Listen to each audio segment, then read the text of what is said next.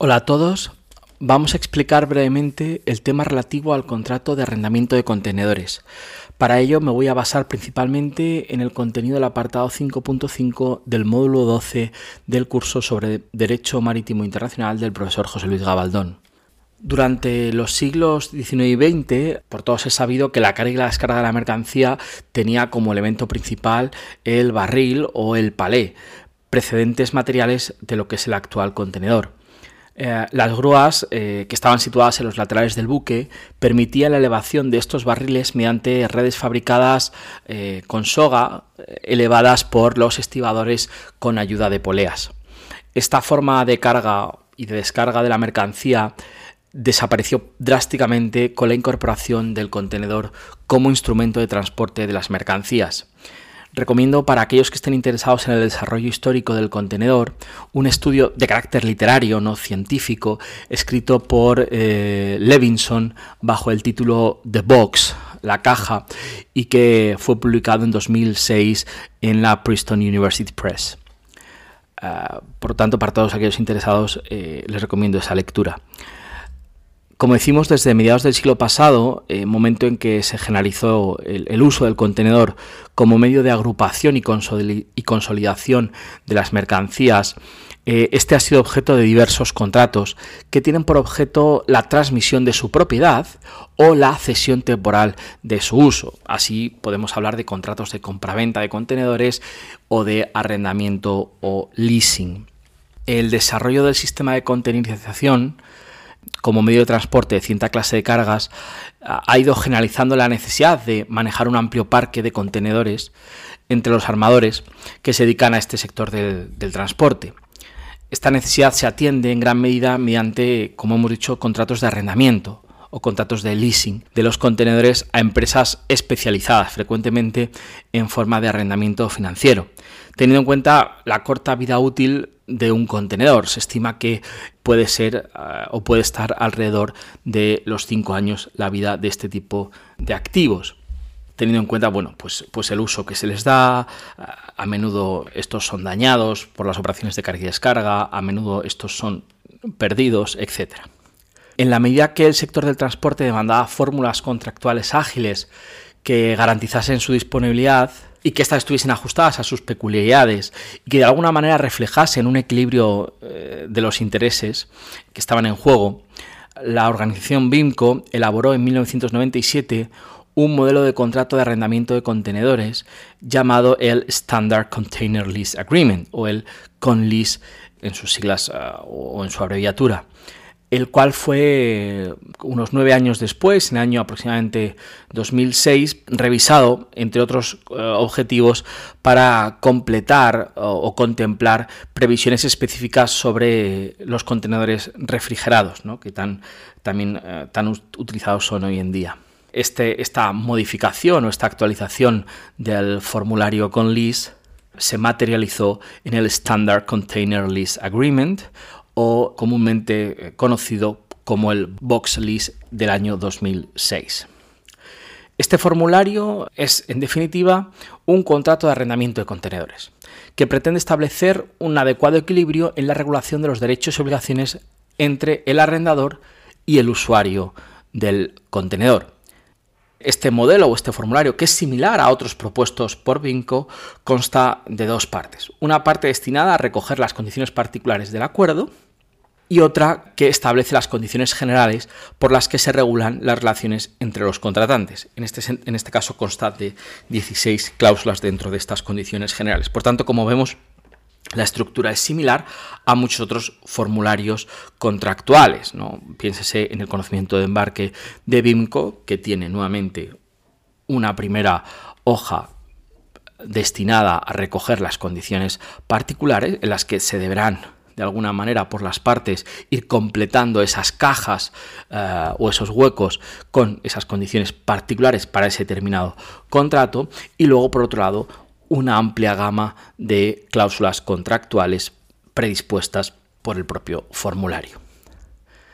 En esta segunda parte, de alguna manera y dentro de este contrato o formulario particular, se establece el estado y condición que debe encontrarse el contenedor cuando es entregado al arrendatario y cuando éste es devuelto al término del contrato. Así, por ejemplo, las cláusulas 2 y 5 tratan estos temas. Dada la naturaleza del bien, así como las condiciones de los transportes marítimos en los que el contenedor es utilizado, generalmente contratos o transportes de línea regular en muchos casos, resalta la precisión y detalle con la que se ha pretendido definir y ejemplificar lo que se entiende por el uso y desgaste ordinario que el propietario está obligado a soportar y asumir como de mérito del contenedor en su devolución. Este, en este sentido es muy importante este tipo de especificaciones para que eh, el propietario, una vez devuelto el contenedor, pues pueda aceptar dicha entrega sobre la base de este uso y desgaste ordinario. Un punto importante que regula el formulario es el relativo a la propiedad del contenedor durante la vigencia del contrato de arrendamiento. La cláusula 4 establece que el contenedor sigue siendo propiedad del arrendador, es decir, el arrendatario nunca va a adquirir la propiedad del, activo, del contenedor. Durante toda la vigencia del contrato, este sigue siendo propiedad del arrendador. Si bien el arrendatario puede subarrendar el contenedor con el previo consentimiento por escrito del propietario, con algunas excepciones. Pero en todo caso, seguirá siendo responsable, pese a que subarriende el contenedor, personalmente del cumplimiento de las obligaciones contractuales bajo el formulario VoxList. En cuanto al régimen de responsabilidad, la cláusula 12 del formulario establece que el arrendatario responde frente al arrendador, frente al propietario, por todos los daños producidos al contenedor durante la vigencia del contrato. Evidentemente aquí excluimos, como hemos dicho antes, el uso y desgaste ordinario. Y se obliga a notificar inmediatamente y por escrito de toda pérdida total, ya sea material o económica, producida en las unidades alquiladas. Realizada esta notificación, cesa la obligación de pagar el precio del alquiler y el arrendatario debe pagar el importe correspondiente al importe de la unidad de pérdida que también se establecerá en el propio contrato. Por su parte, la responsabilidad civil derivada de toda clase de daños o perjuicios de carácter material o personal que hayan sido causados a terceros por este contenedor, por su uso, se atribuye al arrendatario cuando aquellos traigan causa de las operaciones realizadas con los contenedores, ya sean operaciones de carga, descarga, estiva, desestiva, el propio transporte, ya sean tanto en relación con el buque como eh, en operaciones eh, en la terminal, mientras que eh, esta responsabilidad se imputará al arrendador cuando el daño producido a terceros se deba al diseño, a un defecto de construcción, o defectos preexistentes a la entrega del contenedor para su uso. Como no podía ser de otra manera, encontramos una cláusula, en este caso la decimotercera, que impone la obligación de aseguramiento del contenedor. El arrendatario se obliga a contratar y mantener un contrato de seguro que cubra los riesgos de daños a los contenedores, así como la responsabilidad de la que hablábamos frente a terceros por daños personales o materiales los arrendadores asumen la obligación de asegurar tan solo estos últimos riesgos de responsabilidad. En cualquier caso, la cobertura de los seguros se exige únicamente hasta las sumas que al efecto se designen en el propio formulario. A menudo eh, los operadores marítimos eh, acuden, en lugar de a este alquiler de contenedores tradicional o el que estamos describiendo, a su intercambio especialmente en tráficos eh, de línea regular. Esta práctica internacional de intercambiarse contenedores entre operadoras, entre navieras, no se aparta jurídicamente de los contratos de arrendamiento. Si bien en este caso estos tienen o se caracterizan por ser de corta duración, frecuentemente para un único viaje concreto que por necesidades operativas, por necesidades de flota, por necesidades de tráfico o lo que sea, eh, son requeridos.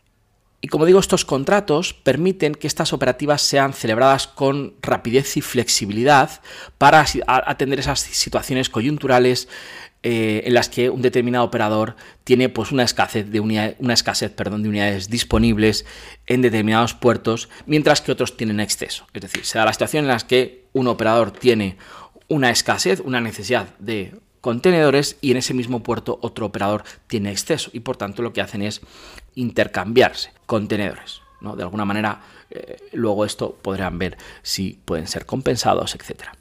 Para recoger esta modalidad de intercambio, BIMCO puso a disposición de los operadores un nuevo formulario, en este caso el Standard Container Interchange Agreement o el Box Change, en el año 2016. Este formulario constituye de alguna manera un espacio contractual que permite a los operadores intercambiar el uso de sus contenedores, tanto si son de su propiedad como si los poseen en régimen de arrendamiento concertado con un tercero. Como dijimos antes, la subcontratación estaba permitida siempre que sea autorizada por escrito por el propietario. La naturaleza jurídica de este contrato es la de arrendamiento, si bien, como hemos dicho, con la peculiaridad de que este es recíproco entre las partes, las cuales pueden simultáneamente intervenir como arrendadores respecto a algunos contenedores, los que entregan, y como arrendatarios en otros, los que reciben, siempre dentro de la misma disciplina contractual contemplada en el formulario. No cabe hablar en esta operativa de permuta, porque no hay transmisión de la propiedad ni tampoco de préstamo de bienes, ya que cada usuario se obliga a pagar una renta por día a su suministrador como contraprestación del uso de ese contenedor y a lo largo de la duración del contrato. A diferencia del formulario antes visto, el Box Lease cuando hablamos de este intercambio de contenedores y debido a esta corta duración del contrato, el Box Change no obliga al usuario a contratar un seguro de contenedores, si bien impone a ambas partes el deber de asegurar sus responsabilidades por daños personales y materiales causados a terceros. Las cláusulas reguladoras de la responsabilidad e indemnización están también modeladas sobre la base de este formulario, de modo que el usuario responde frente al suministrador de la pérdida de daños producidos a los contenedores durante el tiempo del contrato. En casos de reclamación de daños o perjuicios de carácter material o personal causados a terceros por parte del usuario, debido a este uso del contenedor, este indemnizará al suministrador por los perjuicios que este último haya tenido que soportar y que traiga causa de la posesión, operación, control o uso del contenedor por el usuario. De manera inversa, el suministrador debe mantener indemne al usuario por las reclamaciones de terceros fundadas en daños, incluidos los daños a la carga, al buque o a otros medios de transporte que hayan sido originados por la propiedad, diseño, construcción o suministro del equipo. El formulario dedica también algunas cláusulas a la terminación anticipada del contrato, a la devolución del contenedor o a las cuantías de la indemnización y el modo en que éstas han de calcularse.